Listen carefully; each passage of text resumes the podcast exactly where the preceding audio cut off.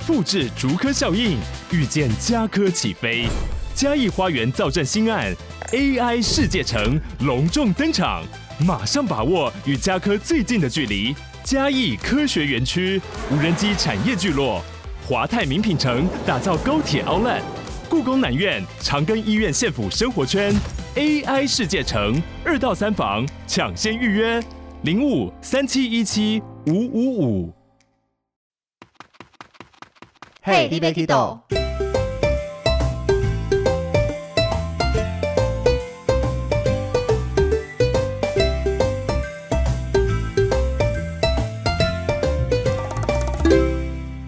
大家好，欢迎收听 Hey，你别 Kido，我是维尼。在我们前面分享了去香港玩的经历以后，在第一集的一开始，其实我就分享说，我跟 Brian 一起飞嘛，那在那边遇到了一些些的事情，那我们就有听众很热心吗？还是很认真的去 Brian 的粉丝团那边留言，就问 Brian 说什么时候会录这一集？我觉得听众应该是担心 Brian 没有想把这集录出来，不过其实我们早就计划好这个内容案例分析要在我这边播了。就会负责把 Brian 找来录音，所以现在 Brian 特地上来我们中立的录音室这边，我不用再跑下去台中了。我们邀请到 Brian 跟我们分享一下当时的整个事件经历。因为虽然我人在现场，但是其实我就是采取着一个站在一旁看，因为毕竟不是我的团，我只是一个游客，所以有一些心路历程还是需要请 Brian 来分享一下。所以就让我们先欢迎 Brian。Hello，大家好。我们其实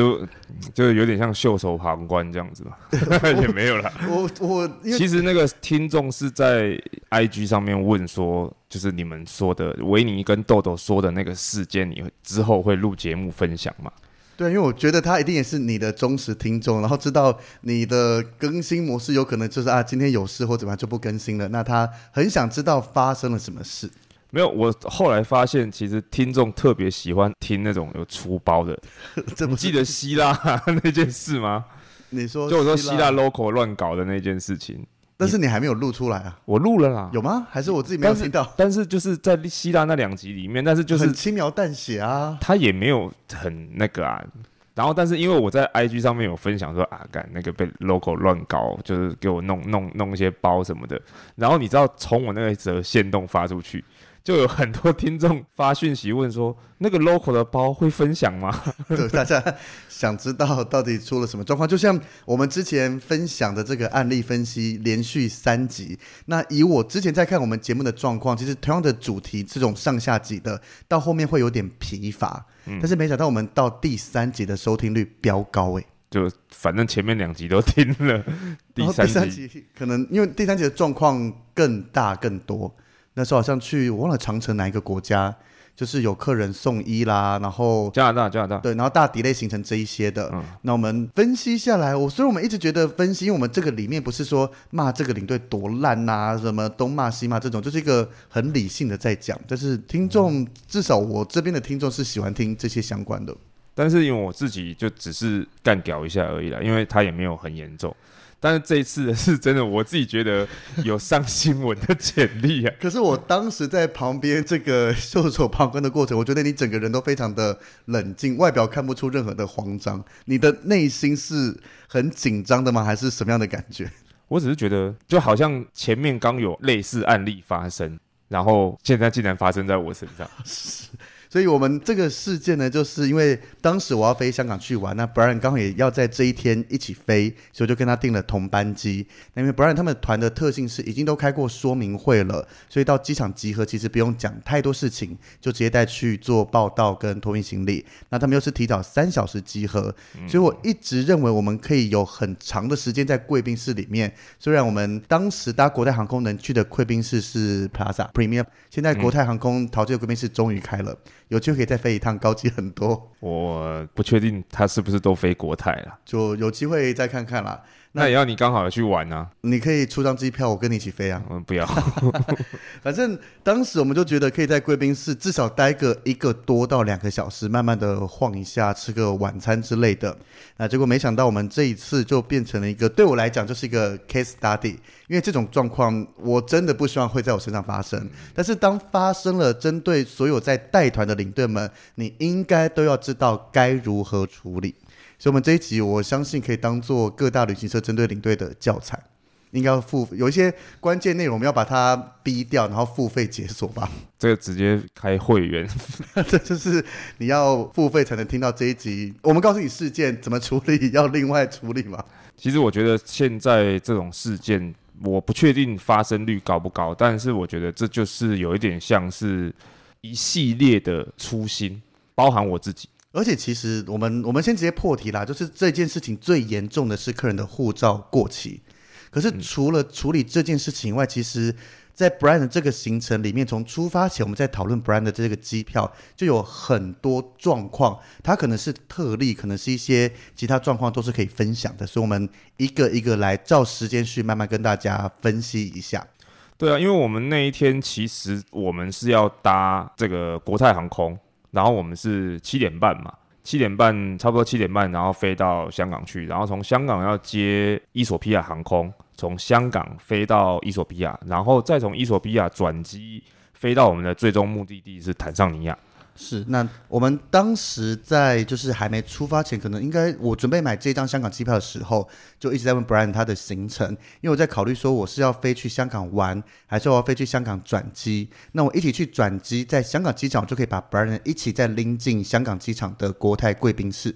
因为香港机场转机时间其实拉得比较长，那那边贵宾室我觉得非常的高级，我非常喜欢。那想说，反正我多的这个会员福利不用白不用嘛。但是当时看到 Brian 的票，我就一直在思考，因为像 Brian 讲，他第一段是台北香港搭国泰，可是后面的飞机是伊索比亚航空。那国泰是属于寰宇一家，但是伊索比亚航空是属于星空联盟的。对，所以其实我们正常来讲要进贵宾室，是要看你即将搭乘的航班是哪一家。你在这一家有没有会员？嗯、所以理论上，因为我们最后我只飞到香港，所以这个我们没有实际去试试看。那如果当时 Brian 他们开出来的这个是全部都是一本票的话，然后是跟国泰航空开，那我觉得是应该有机会在香港转机的时候，我可以你带着你的伊索比亚航空的登机证，但是上面应该会挂国泰的航班号或是什么状态，应该是可以一起进贵宾室的。前提是一本票，如果是一本票，然后有类似那种共挂班号，可能可以。对，然后前提是你要用国泰航空开票出来，如果是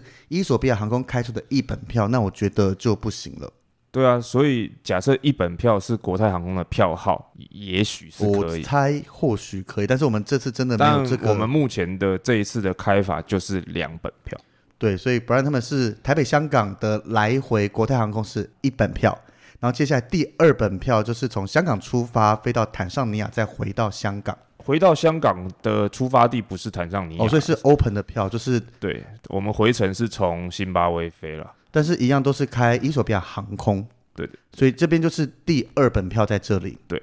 对，那贵宾室这个是小事啦，反正能。对，因为那个时候我们就觉得应该是不行，所以那时候你就也没有改日本嘛，再加上日本的机票也贵嘛。那时候贵很多。对，所以你就是入境香港嘛。对，可是接下来第二个我马上想到的问题就是，那你们行李呢？而且在两本票又是不同联盟的状况下。正常来讲，我的认知就是你飞到香港就要带着大家入境香港领行李，然后再走到香港的离境城那边找伊索比亚航空的报到柜台，再领后面两段的登机证出境，然后再搭飞机。对，我一开始的时候，我们自己我自己啊，跟我们公司其实原本都有考虑到这件事情，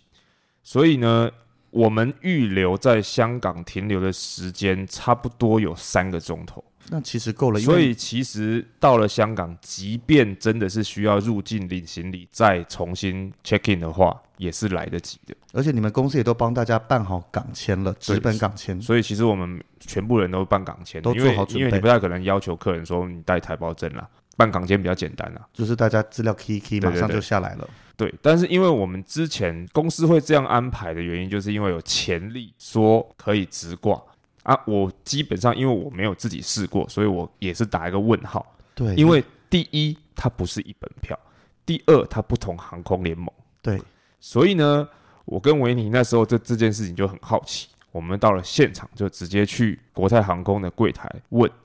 但是呢，在那之前，因为有一个问题，就是除了行李之外，还有登机证的问题。对，就是第一个行李能不能直挂，第二个你能领到多少张登机证？对。但是登机证这个问题呢是比较有趣的。有趣的点是呢，据我所知，我查询的结果。就是一般来说，如果我们两本票，你可能飞到香港之后，你要去转机柜台拿你后面那两段登机证，对不对？可是这个前提是你行李已经直挂过去了，你不用领行李的状态，在降落以后直接找到转机柜台，不用入境那个国家。对，好，那我们先讲这个行李。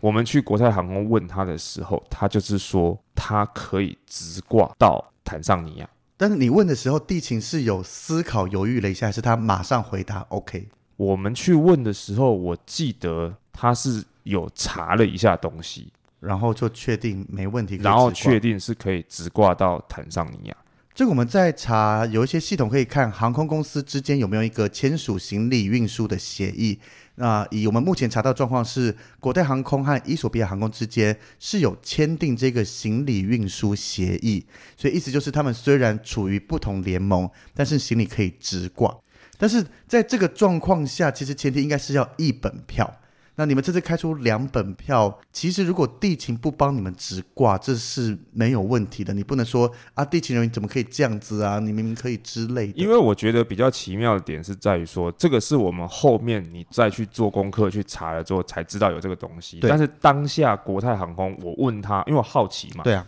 我就问他说，为什么不是一本票，又不是同联盟，但是你却可以直挂？然后他们的回答是说，因为他们有合约，但是你问他有什么合约，他又没有回答你。可是这个合约就是我们查到的这个，他们有签订行李运输协议啊，应该是。但是我当下其实我也不知道这是什么协合约啦。那、嗯、而且再来就是好奇的点就是，那这种合约是各大航空公司之间都会签好，还是只有特定航空公司？因为它比如说，好比香港是很重要的转运航空。所以国泰愿意跟他们国泰必须，也许是必须，或者是也许是应该要，或者是迫于某些。我觉得这个应该不是必须，就是我觉得这各种都是航空公司之间的利益交换。我跟你签了这些，那你给我什么样的好处啦，或是什么的？对，但是这有一个问题，就是在于说，一般消费者，甚至即便像我们，我们不可能知道说这个航空公司跟另外一个联盟的某一个航空公司有没有有没有签订，因为其实我们之前也遇过很多奇妙的状况，就是一本票，然后不同航空公司，但是同联盟，有可能他不帮你挂，或者是跟你说不能挂，甚至我们也有听过一本票。同航空公司还不能直挂，就是这个。虽然它有一些规则 SOP，可是，在实际状况下会有非常多的特例。那有些特例可能是地勤人员他不知道该怎么去确认、查询之类的，这个属于人为因素。但是有时候系统就是会直接跳出来说不行，或是可以。这种，因为我我自己不是地勤人员，我对他们的系统是完全不认识，非常陌生。嗯，可是就有时候会听到他说，系统就是显示这样子，系统就显示那个样子，需要看这个或是可以直挂，不可以直挂之类的。也许在他们的系统上面，是你打目的地会跳出来说不行，或者是怎么样？因为我也不清楚，我也没做过。我们应该想办法找一位地勤人过来，好好的对认识一下。总之，国泰的告知是说，他们跟伊索比亚之间航空有一个协议，有一个合约，嗯，那他们可以帮我们直挂。好，那行李最重要的问题，行李解决了。而且你你当时应该有刚刚强调是两本票嘛？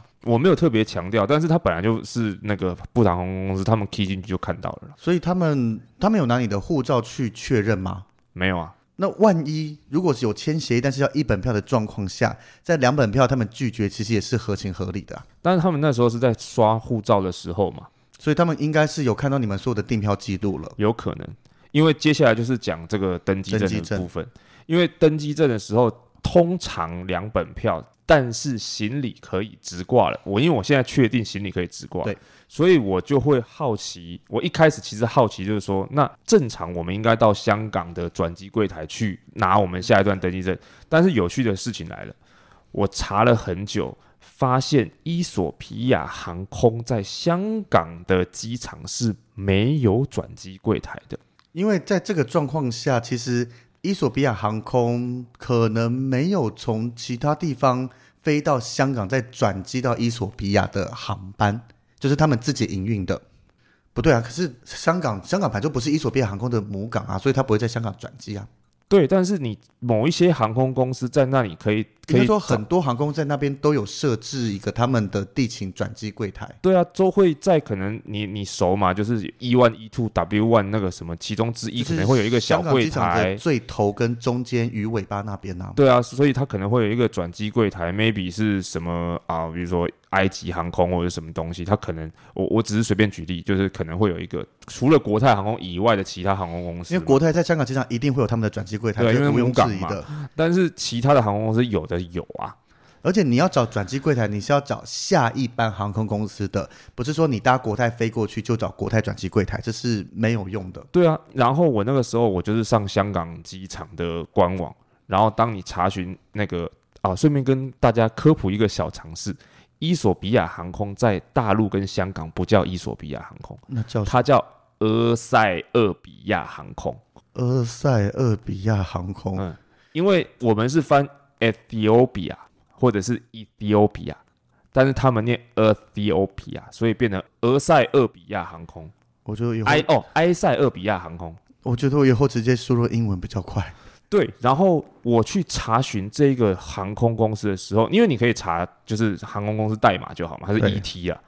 那你查 ET 的时候，你查得到，但是他没有，因为通常会你查到这个航空公司会告诉你转机柜台，比如说 W one 或 E two 哦，会有这个，因为我从没查过香港机场的。对，你去查香港机场的这个官网，你去查。目前的转机经验都是国泰转国泰，那在桃机或是在我的目的地要回来台湾，都可以领到所有的登机证了。啊、呃，那我就跟你说，就是因为我之前就有试过，香港机场的官网会有一个区域，让你可以输入你的转机柜台在哪一个位置。就你航空公司柜台，他会跟你讲说什么，比如说 E one E two W one，哦，那很方便。找，但是伊索比亚航空没有，就完全找不到。就他有这个航空公司，但是他转机柜台的那一栏是空白的。嗯，所以我就觉得很奇怪，然后我就在上网 Google 了一下，发现好像真的没有。然后，因为我就在之前就查了，所以我后来就问国泰航空的地勤人员，我说在桃机的地勤人员，对，桃机的地勤，我就问他说，那我的登机证可以在这边直接拿到三段吗？他说可以。我觉得在我认知的状况下，如果今天伊索比亚航空没有在香港机场设置转机柜台让你拿登机证，那他就会把这个权限。放到前一段，你要飞过来转伊索比亚航空的前一段的地勤，让他们从那边刷出来。那我的想法就是，那他应该可以刷出除了你的台北、香港以外，香港到伊索比亚这段刷得出来。但是你到伊索比亚机场，你应该要自己去转机柜台拿第三段。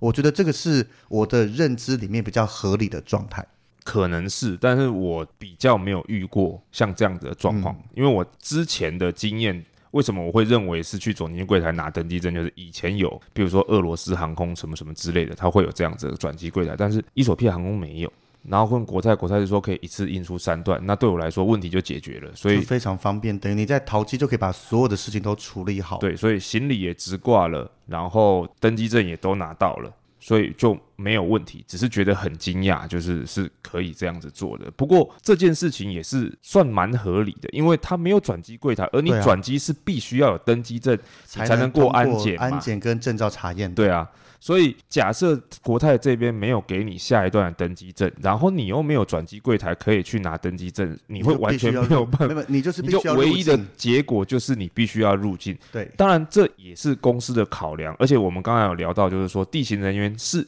有权利说，或者是说，也许系统真的没办法 key 出来到下一段直挂行李，或者是给你登机证，你就真的必须要拿着你的港签入境香港。领行李或者是不领行李，但是你要拿登机证，所以我觉得，因为我知道我们公司有潜力啦，但是他也会考量到万一真的会有一个不熟的，或者是因为这个真的不是百分之百一定做得到的状况。对啊，所以以防万一才会。我们办港签嘛，然后时间拉长拉长一点嘛。那但是我这次的状况就是说，OK，都可以直挂，都可以拿登机证。对啊，因为以我在旁边看这种状况，我不会视为理所当然，是会感谢地勤说，你帮我们把这些都处理好，省去我后面非常多的麻烦。对，我只要轻轻松松的去香港，然后过转机，然后就就这样。然后也不用烦恼行李什么什么，所以以后如果有人也是搭乘这样的模式买了两本票，但是你被要求入境香港领行李的话，我觉得这个也是合理正常的。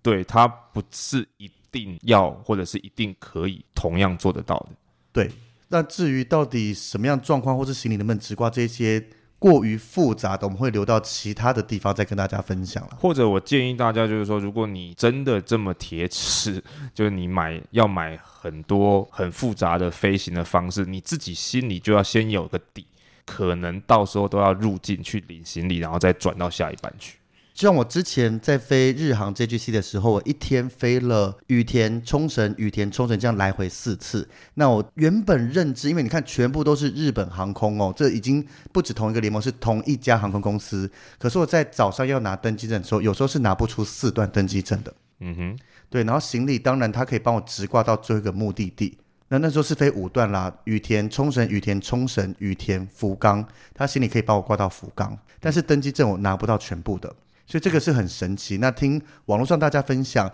一样五段，有人可以拿到，有人只拿到一段，有人只拿到两段，有人可以拿到三段，都不一定。所以我觉得这一块真的很神奇。对啊，所以只能说，嗯，你要把大部分的情况，然后之前我这边的经历，如果是国泰接伊索比亚航空，我们公司目前的状况是都可以。但是我觉得你们公司做得很好，就是你要把最糟的状况全部都准备好，才不会到时候真的要求你入境，结果港签都没有，时间只留一个小时，那那个领队现场应该就直接崩溃了吧？对，所以我觉得公司就是我们刚才讲的那种考量，潜力告诉你可以，但是我们要保留最坏的状况，万一就不行，你万一就要入境，那我们先港签办好，以备不时之需。那这次运气好没用到。是，就是这一段运气好，但是后面的运气就没有那么好了。那 Brandon 当时把所有的护照啦交给地勤人员，那国泰航空，因为这个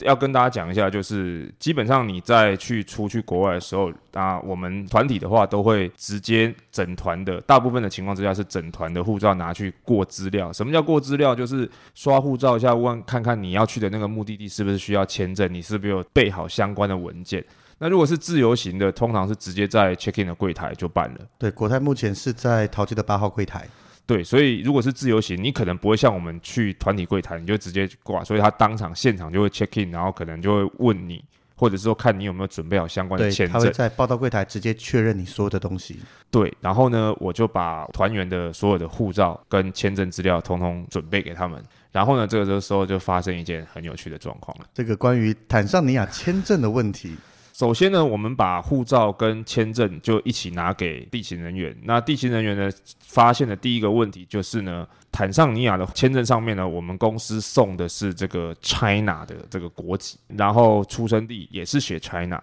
那对于他们来说，他们自己上网查的是说，哎，这个网站上面明明就可以选得到台湾啊。那哦，他们是有先上网查，不是看到你选 China，说你们拿台湾护照怎么都选 China？呃，他是说他们有用手机去查，说上网如果办直接办那个签，因为他是 e-visa。坦桑尼亚跟肯上，哦、所以网络是网络上面是可以申请的，所以他们去确认说是有台湾这个选项的。那我觉得他们很认真，因为这种名称在国际上，有时候在有些国家上，台湾没有这个选项。嗯，像我们最近办印尼的入境海关单也是没有台湾选项。那但是我们的做法，我们是选其他，然后自己把台湾的名称 key 进去。对，但其实我一开始，其实国泰人员在问的时候，我一开始也是这么认为的。因为签证毕竟不是我们在负责申请，我的认知就是因为常常有这种状况，就是台湾是没办法申请，你甚至没有台湾的选项，对，所以我就会告诉他们说，我们公司的坦桑尼亚或者是肯尼亚的签证一向都是用 China 去申请的。可是他们今天地勤上网确认了，然后他说他们去确认一下，然后他就说他们有去查是有台湾这个选项的，但是经过我问公司之后，公司的意思是说。你可以选台湾，但是那个签证不会过啊。对，就是因为比如说像肯亚跟坦桑尼亚，我这边可以先跟大家讲，就是肯亚你拿我们的护照进去，他那个入境章是不能盖在你的护照上面，他是不承认你台湾护照的。那他既然不承认你台湾护照，你填 e visa 的时候，你填你是台湾，我就不会让你过啊，因为他不觉得有这个国家的存在，不是受制于中国。对啊，所以他不承认你。对啊，他眼中是不应该看到的啊。对啊，所以他虽然也许就是他资料库，虽然全世界的国家的名称都有在里面，他可能去捞了哪一个资料库，他没有自己把一些不想出现的把它删掉之类的，或者是说他必须要出现这个选项，但是我可以不要审核过啊，因为签证审不审核过是由他们决定？因为我们用一个比较客观的角度去思考，就是说，我们如果真的有台湾可以申请，而且是顺利可以通过的情况之下，我们公司为什么要用 China？为什么要给自己造成这个麻烦？是，可是，在地勤的角度，就是他看到有台湾选项，对，所以他会会询问，我可以理解。那所以他们就会问，而我当下就是直接传讯息问我们公司的相关的人员，然后包含我们的老板也直接回了，就是说如果用台湾申请的话，往例都是不会过。可是用 China 申请，但是你们拿着台湾护照入境的时候，这个是可以安全顺利的入境。对，因为我们有询问过，我们公司有询问过这个他们的移民官，就是我们必须相关的移民署地方有有等于有发信或者电话去询问确认过了。对，因为就像是我们知道去到那边，他会另外给你一张纸，然后再把你的入境章盖在那个上面。可是这种没办法请坦桑尼亚那边的相关政府单位发一份类似公文或是声明，让你带着，这样针对国泰航空的地勤人员，他们一看就知道哦，官方发出来，台湾人只能用 China 去申请这样的一个。我觉得这个东西不太可能会有，就是摆明的告诉你，我国家不承认台湾护照，但你可以来，你不觉得这个东西？可是实际上是这样，实际上是，但是有些东西你知道，就是可以做不能说，能或者是可以说不能做啊。好，所以这就是一个很神奇的地方。但是国泰的地勤也为了要保护他们自己，所以我觉得他们有这样的疑虑，他可能会觉得说你是不是打错，对，或者是说你是不是有什么原因或什么之类的。所以他们的提出是这个。但是虽然他们查了，而我们的理由是这样，因为我们常常在做非洲团，我们知道有这样的事情，可是地勤人员或者是国泰航空并不清楚，所以为了双方的，就是各退一步。我们公司往例说这可以，但是国泰航空不敢肯定，但他们也不敢否定嘛，所以他就说：“那你介不介意签一张算是切结书啦？”对对对，它上面我有拍这张照片，它上面就是写着乘客声明。对啊，但是乘客声明其实在这个团体嘛，就基本上对我们来说，他当时的描述就是一张切结书。对啊，因为我们上面是用 China 申请，所以签完切结书，他就说这个部分就 OK。因为它上面切结书写的内容就是坦桑尼亚的 e-visa 上面的国籍和出生地都写 China。那如果入境坦桑尼亚被拒绝入境或是要求要申办落地签证的时候，旅客签署人就是 Brian，他们必须自行负责，并且支付所有落地签的费用。对，然后这一点当时我有跟公司确认过，因为我们往例都是确定这样子的执行模式是 OK 的，然后我们也确定坦桑尼亚有落地签证。所以，假设今天一旦，比如说疫情后，他哪根神经不爽了，就跟你讲说，你这这样子是不行，真的要办落地签证，我们也是可以都准备好了，对，也是可以去办的，对。但是当这个状况，因为正常来讲，如果你没有足够的入境该国资料，地勤不应该放你过去。如果你因此被遣返的话，航空公司或是放行的地勤其实要负责的。对，所以也就是因为这个原因，所以他们会告知说，那要麻烦你签个声明书。对，我觉得这个书非常合理。对，所以我们也没有说什么啦，就是所以很简单的，他有这个要求，那我们就配合。对，就是查一查就过了。虽然这个声明书我打国泰这么多次也是第一次看到，也是一个学习啦。对，然后接下来的问题就比较大一点，是就是他们开始要去入这些资料，然后再刷护照，然后刷刷之后，他们就发现有一个旅客。他的护照效期不满六个月，是，而且只过了几天，好像一个礼拜嘛。对，那这边先跟大家说，就是我们通常都会跟旅客或者是团员说，你在出国的时候，你要算一下，就是你出国的最后回国那一天往后推六个月，你的护照效期必须要那么久。比如说我去日本啊，比如说我九月一号去，九月五号回来，然后你往后推嘛。九月五号往后推十、十一、十二、一二三嘛，你要三月五号、六号之后，有效期限要在三月六号之后。对对对，那通常我们都会这样子跟团员说。那等一下，我们正常来讲应该是，我先问这个团员护照是在你们旅行社手上，还是他自带？呃，在旅行社这哎，我忘了耶。那如果是在旅行社手上，我们在交团的时候应该都会做确认。那如果在旅行社手上啦，我印象中其实是在旅行社手上。那如果是自带的话，它其实会提供影本。对啊，反正你都会有，应该要都对得到才对。所以我当下的好奇点就是，为什么到最后一关领队交团的时候也都没有对到？对啊，我就说了，包括我自己都出 因为实际上，因为他要办签证，所以我认为，我也觉得 OP 他们就会看完了。而且还有一件事情，就是我们刚才讲算日期这件事情，就是呢，我们刚才讲说我们是要往后六个月嘛。对，然后当时其实我们当时国泰讲的是说，坦桑尼亚跟伊索比亚这两个国家都有要求是要半年以上的效期，所以他们的那个资料刷不会过，因为这个系统一 key 进去，它就直接跳出来的，你不能说人工审查睁一只眼闭一只眼。对，那为什么我说会有一个疏忽或者是粗心？就是呢，我们那天的出发日期我记得是七月十三号，所以反正回来的日期。可能应该是差不多七月底八月初，反正七月底，然后所以七月底嘛，往后算八九十十一十二一，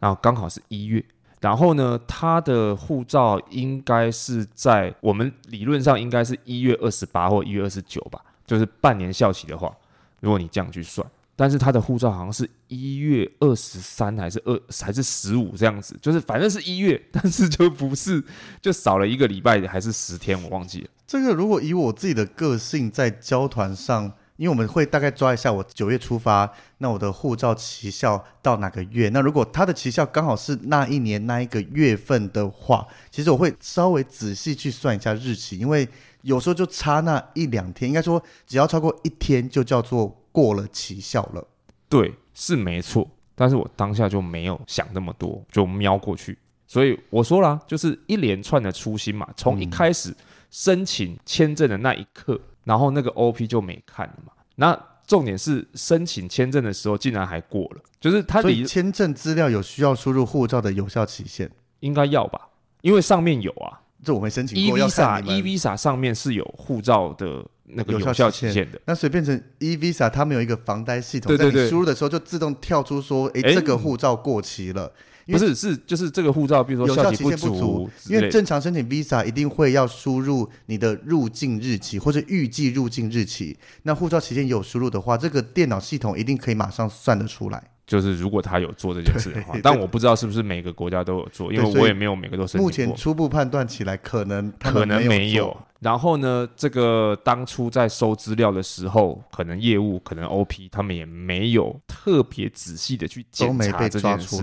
然后也都没发现，可能也就是像我说的，哎，一月，OK，二零二四年一月应该有了嘛，半年六个月，对。然后最后到我交团的时候，手上然后哎，我想要签证都是办了，哦，没问题啊，等等等等，应该都是过了，应该一月没错嘛，半年效期嘛，然后就过了，然后就在机场发生了这件事情，由地勤人员告诉你说，不好意思哦，你这个护照效期不满六个月，还差差不多就是七天还是多久，所以我们这边不能放行。所以你听到的当下，因为我是在遥远的旁边听到。那你自己当时的内心是如何看待这件事情的？我的当下的反应就是也太尴尬了吧。我我其实当下的反应就是大家都是粗心忘了这件事情。可是呢，你唯一能做的是，我现在当下做的事情是第一个问说，那他的是差一点点嘛？所以这个东西是没有办法就是通融或者是什么之类的嘛。然后除了一边问国泰，国泰是说，那他帮我们确认。哦，他不是直接回绝，他还可以。他说他们没有，他说他们这边认知是不能放行，嗯、但是因为他们就是我们刚才讲的，我们是两本票，所以其实他跟我们的合约是可以，他把我们丢到香港，他就不管。但是问题是，伊索比亚航空那边管不管，他不知道，所以他说他可以帮忙去问伊索比亚航空，这个可不可以过？就等于他，如果他只把你们丢到香港，那你们在这样状况下可以入境香港的话，这个责任就变成你在香港 check in 的时候，伊索比亚航空的地勤放不放行了。但是因为国泰帮你们把三段登机证都印出来，变成他要负全责嘛。因为我们七月十三号出发嘛，嗯，所以如果他只放我们到香港，我们的效期是够的。可是效期也不够啊，因为你回来的时候是最后一段啊，所以其实效期也是不够的。但是这个问题是，比如说我们假设真的要讲的这么的呃仔细，的话，我可以改票啊。你说我马上改成明天回来。我当下我当下是效期是够的嘛？我七月十三号出发，我其实可以改三月十五我就回，七月十五我就回来嘛。这是做得到的，所以其实是做得到的，嗯、而且也不难呐、啊。是对，所以我觉得这问题不大。但是那个国泰航空是说，他可以帮我们问问看，如果联络得上，因为当时我们去的时候已经是下午嘛，五四点半快五点的时候，四五点的时候，然后他就说，那他帮我们联络一下香港那边的伊索比亚航空，问说那边可不可以通融，如果他那边可以通融，那他就放，那他就放，因为对他来说没影响，对，所以他就先去帮我们问。那我这边的话就传讯息问公司说，你们知道这件事吗？他们一定不知道啊，他们就是不知道啊，对，所以那个时候就是只能等，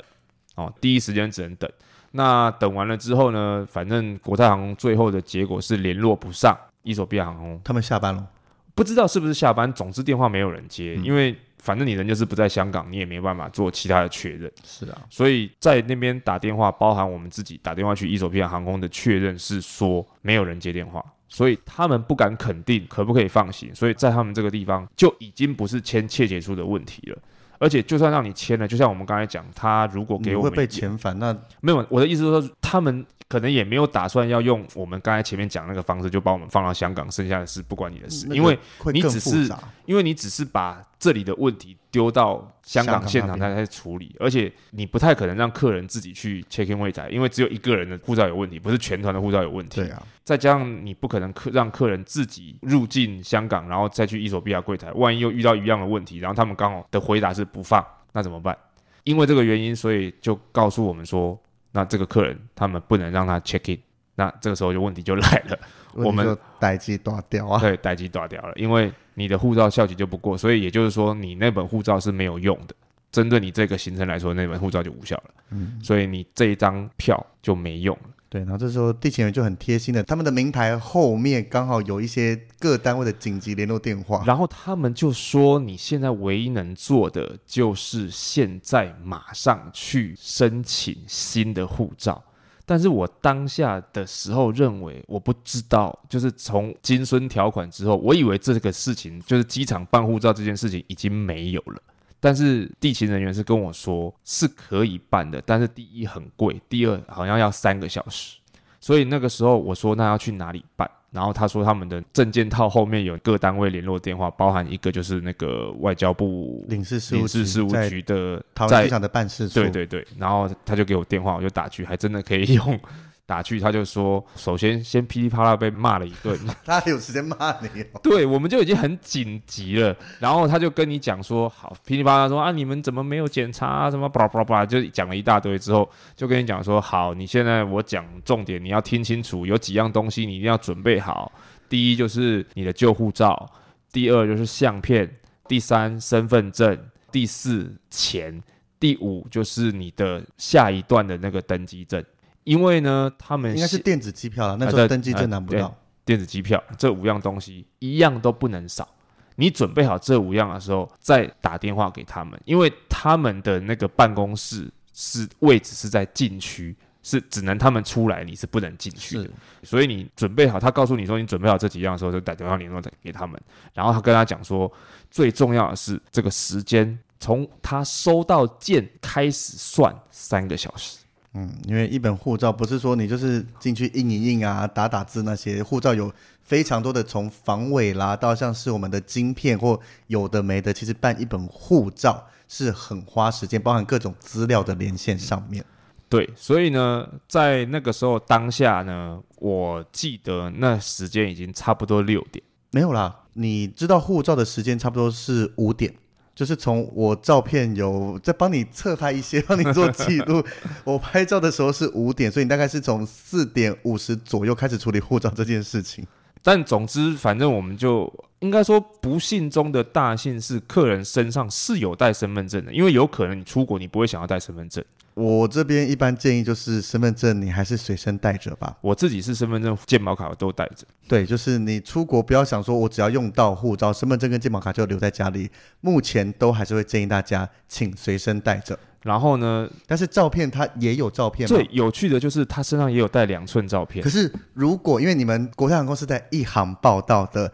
万一没有照片，一行是有大头贴机器。对，因为地勤人员也有跟我们说，那那个办事处的那个也有说，你如果没有照片就去照。目前桃机只有一行有两个地方，一个是在一行出境，就是报到柜台那边的十一号柜台后方厕所旁边有一个大头照的机器。那第二台是在我们要往机捷一行往机捷的那边也有第二台大头照的机器。对，但是很巧的是，他竟然有带这个，真的太神奇了。身上刚好就有两张证件用的照片，就是他可以少花一点点时间去拍照。虽然这个照片一百五十块，其实不贵，而且马上就能印出来了。对了，但是要时间嘛。这个真的是小事，但是他有带，真的是对，所以他身份证也有带，两寸照片也有带。然后我们、哦、忘记跟大家说了，嗯、这个办护照是要四千九百块，是对，蛮贵的，因为算是特特特急件的嘛。而且这个是加价涨价过后的价格，对，所以呢，我们就马上联络。可是现在有一个最大的问题是电子机票，因为我们那个时候已经差不多五点多嘛，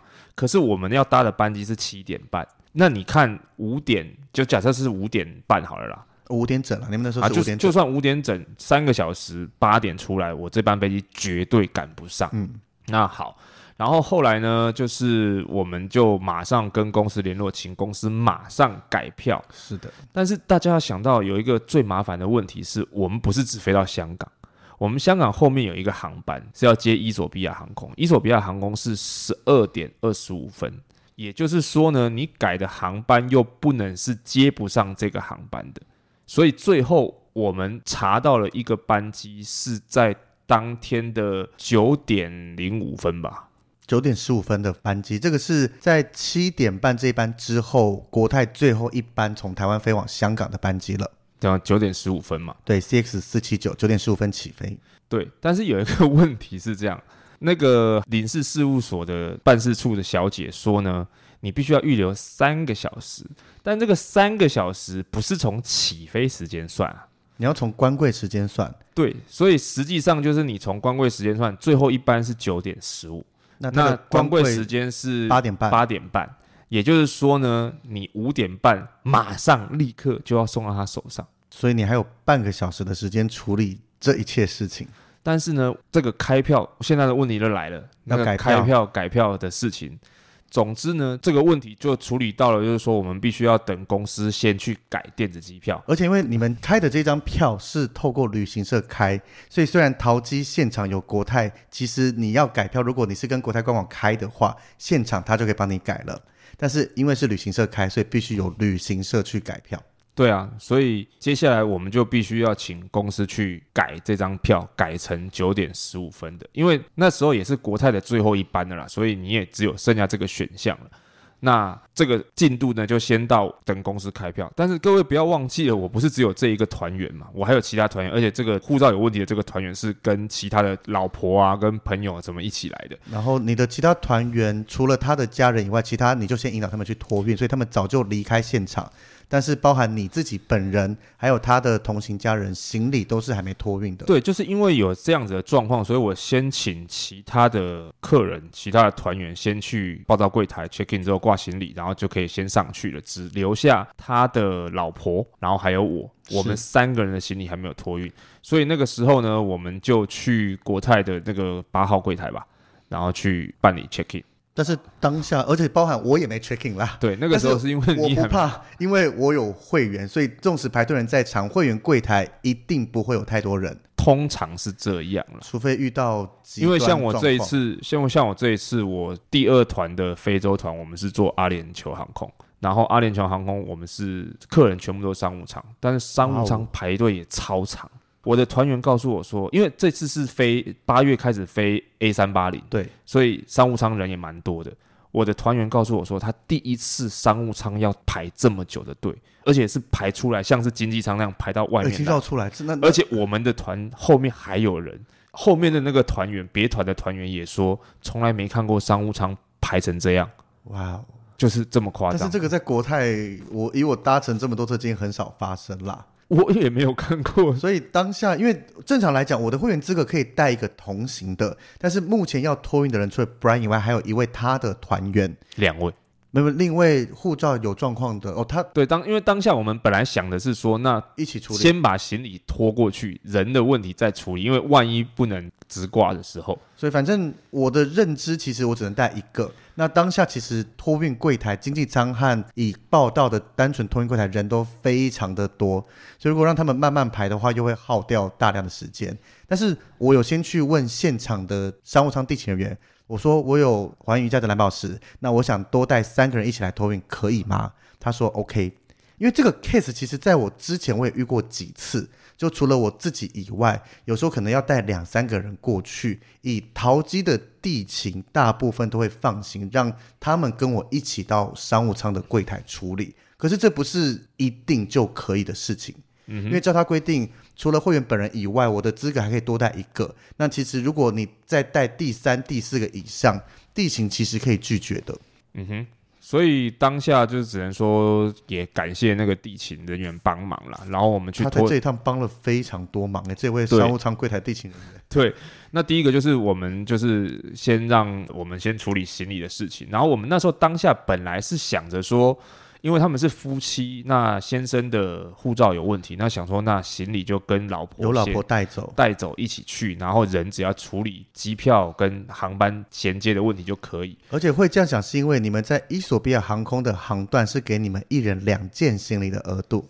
对，然后这样子的情况就是我们之前也有类似的 case study，就是如果是一本票，然后会以主要航段的行李重量跟件数。就是以主要航空公司的行李规定为主，对，所以如果假设今天是一本票，那伊索比亚航空是主要航空公司，主要的航段是两件行李是没有问题的。对，那至于什么叫做最主要航空公司之类的，这个我们之后的行李托运相关会再好好的跟大家解释。好，所以呢，我们这边不展开说。那总之，我们这次就不是一本票，而且两个是不同航空公司。总之呢。应该说，只要不是一本票，那就是各自看各自的规定了，不管是不是同一家航空公司。嗯，所以总之，国泰这边只给一件，只有一件，所以呢，他就只能老婆拖自己的去，或者是他只能拖老公，就不能拖自己的，因为他们刚好一人带了一件，不是共同带一件行李。对，所以最后呢，我们采取的决断的结果就是呢，先以护照没有问题的人为主，就是老婆托运老婆自己的。然后呢，我跟维尼托运我们自己的，因为如果假设今天真的那个护照的人就不管怎么样，最后真的出不去了，我也不能因为这样就留在台湾，所以我也必须得出去吧。你要跟着大团体走。对，所以我就顺利托运了。然后就是在托运的时候呢，就是维尼有讲说，因为他是环宇一家蓝宝石嘛，他的行李自然就可以挂那个行李优先牌。对。但是呢，他就顺便问了他说：“这个，那我的朋友就是我啦。”其实我这次没有问呢，因为之前的经历我一样跟我朋友一起飞，他是飞香港转机到欧洲，但是我只飞香港。那当时我有问地勤，地勤人说，因为你们目的地不同，所以我的同行的这个朋友不能帮他挂 priority tag，所以这次我其实就没有问了。可我记得你有问，我印象中没有，可是是我默默看到地勤人帮你挂上去，我就突然惊讶了一下，我说。哎，你有帮帮我们挂上 priority tag？他说有，但是我有印象，他说挂上 priority tag 之后，他是说正常来说是不行，对，正常是不行的，所以我的认知是不行，我就没有特别询问啦。对，然后他就说，请你就是嘘，就不能说，我们在这里分享出来了。对，但是总之这个就是地勤真的他很，他们有裁量权啦。应该说挂 priority 这个决定权在地勤上面，他就是帮你挂上这个 priority take，然后可能系统有 key 一些资料。那对他来讲，老实讲，可能没有太多的成本之类的。可是如果照所有的规定来讲的话，我有会员，那今天如果 Brian 跟我一起飞香港而已，那他当然理所当然可以挂上这个 priority，因为我的权限可以多带一个人。但是今天 Brian 的状况是，他的行李是直挂到坦桑尼亚，那我只飞到香港，所以我们的最终目的地完全不相同。这个在规定上是不能跟我一起享有会员的这个行李优先权益的。对，所以要跟大家讲说，如果你听完了这一集，你去地勤那边，你说你有这个高卡会员，然后你说为什么我朋友我帮想帮他挂这个行李优先不行的话，这也不意外，好不好？不要拿这个东西。行李，如果你们的目的地是一样的，当然你的是蓝宝石可以多带一个人，或者你是绿宝石更高阶，当然 OK。但是只要目的地不同，基本上是不能挂上任何的这个 priority tag。嗯、所以这个就是 Brian 可能最近做很多好事，然后地勤也很愿意帮忙，地勤帮忙，真的是是你的福报啊！因为我本来就该享有这一些，但是地勤愿意帮你做这件事情。总之，我觉得这个东西就是地勤的裁量权，真的。所以他说地勤人员，他说。他愿意帮忙，你就是心怀感恩。他如果说不行，他也没有错。所以我当下其实我是确定我没有问，因为我知道不行。嗯、那有点像是问了也是白问，那就是我们各自照规矩走。嗯、我已经把你们带到报到柜台，这个是我的权限做得到的事情。嗯、Priority Take 我当下是没有特别想问的。嗯，好，那总之呢，在这个部分就是除了护照有问题的那一位之外，所有的人都已经结束了。接下来就是去登机门等候机，然后这个时候呢，好不容易差不多快要六点了，对，这个时候公司才说票开好了，开的是九点十五分的那一班，然后这个时候我就联络那个领事办事处的小姐说，我们东西好了，然后电子机票请他们帮我们印出来。等等等等，就是东西准备好，也请维尼马上掏现金五千块给我。我当下是看着你们在那边，然后好像听到你讲说要去领钱，还是怎么样的。因为我是先问你说你身上有没有五千块？对，那我刚好我出发香港前一天刚带团回来，那我们领队小费都是收现金，我还没有时间去存，所以我身上因为我我其实当下是想说，如果你身上没有，就我或者是客人要去领，因为周围一定都会有提款机。那我想说，如果你身上有，就先拿来顶着先嘛。因为这个三小时，其实你看我们这个时间已经六点了，那我们刚刚讲，其实关柜前是八点半，时间已经不足三个小时，你要再花时间去领钱，虽然附近都有，但是他还是需要。而且重点是我还要登机啊，我们还要登机啊，对，所以其实时间也很紧张，因为七点半的飞机，我们在台湾大概将近七点要登机，七点左右吧，我有点忘记我们登机在写多久了。好，然后呢，我就准备好，就请那个领事局的小姐出来。然后她拿到东西的时候，如果没记错，应该是六点十五了，六点出头。对，所以他就说：“OK，那现在往后算三个小时。”然后他看到我的电子机票的时候，他就讲说：“你们怎么开一张九点多的？我不是跟你讲要三个小时吗？三个小时也才刚刚好九点十五分，你们这样子怎么来得及？而且九点十五分是起飞时间，不是关柜时间哦。”对。没错，所以我就说，那总之就麻烦你先办，如果可以的话，是不是麻烦您？我们现在真的就很赶，可不可以给我们一点方便，尽可能的快一点？而且我们有解释说，这就是今天最后一班国泰飞过去的飞机，或是全部飞香港就是最后一班，没有别的飞机了。对，然后我们后面还有航班，所以希望您可以 行行好，帮帮忙。然后他就说：“我只能问问看，不保证。”然后他就拿了资料就走了。接下来就是等待。所以我们 Brian 的这位团员最后到底护照有没有顺利的在三小时内？因为三小时刚刚好的话，他也是搭不上飞机。到底能不能顺利领到新的护照，搭上飞机？预知详情，我们就到下一集再跟大家说了。我们的听众现在会不会已经习惯我们好像每次录音一集都要把它拆成两集来聊了？这个当下你其实那个时间段过得没有很久，但是你当下真的会觉得每一分每一秒都是煎熬，就像现在。我是没有这样觉得，我就是一个站在旁边，然后帮 Brian 侧拍，然后看着哦，原来现在在处理这个，原来他在做什么。我是处在一个没有特别要。插手，我唯唯一插手就是你刚刚在报道的时候，我是有比较跳出来说，来，我带你们过来，我有引导了一下你的客人，不然其他我都是站，而且我不是站在你的正旁边，我是站离你有好几步的距离，这样子默默的看着一切的发生。因为我我就是一个预知 详情如何，请待下回分享。是，所以就想听的朋友们一定要继续锁定下集。那我们这一集就先跟大家聊到这边喽，拜拜，拜拜。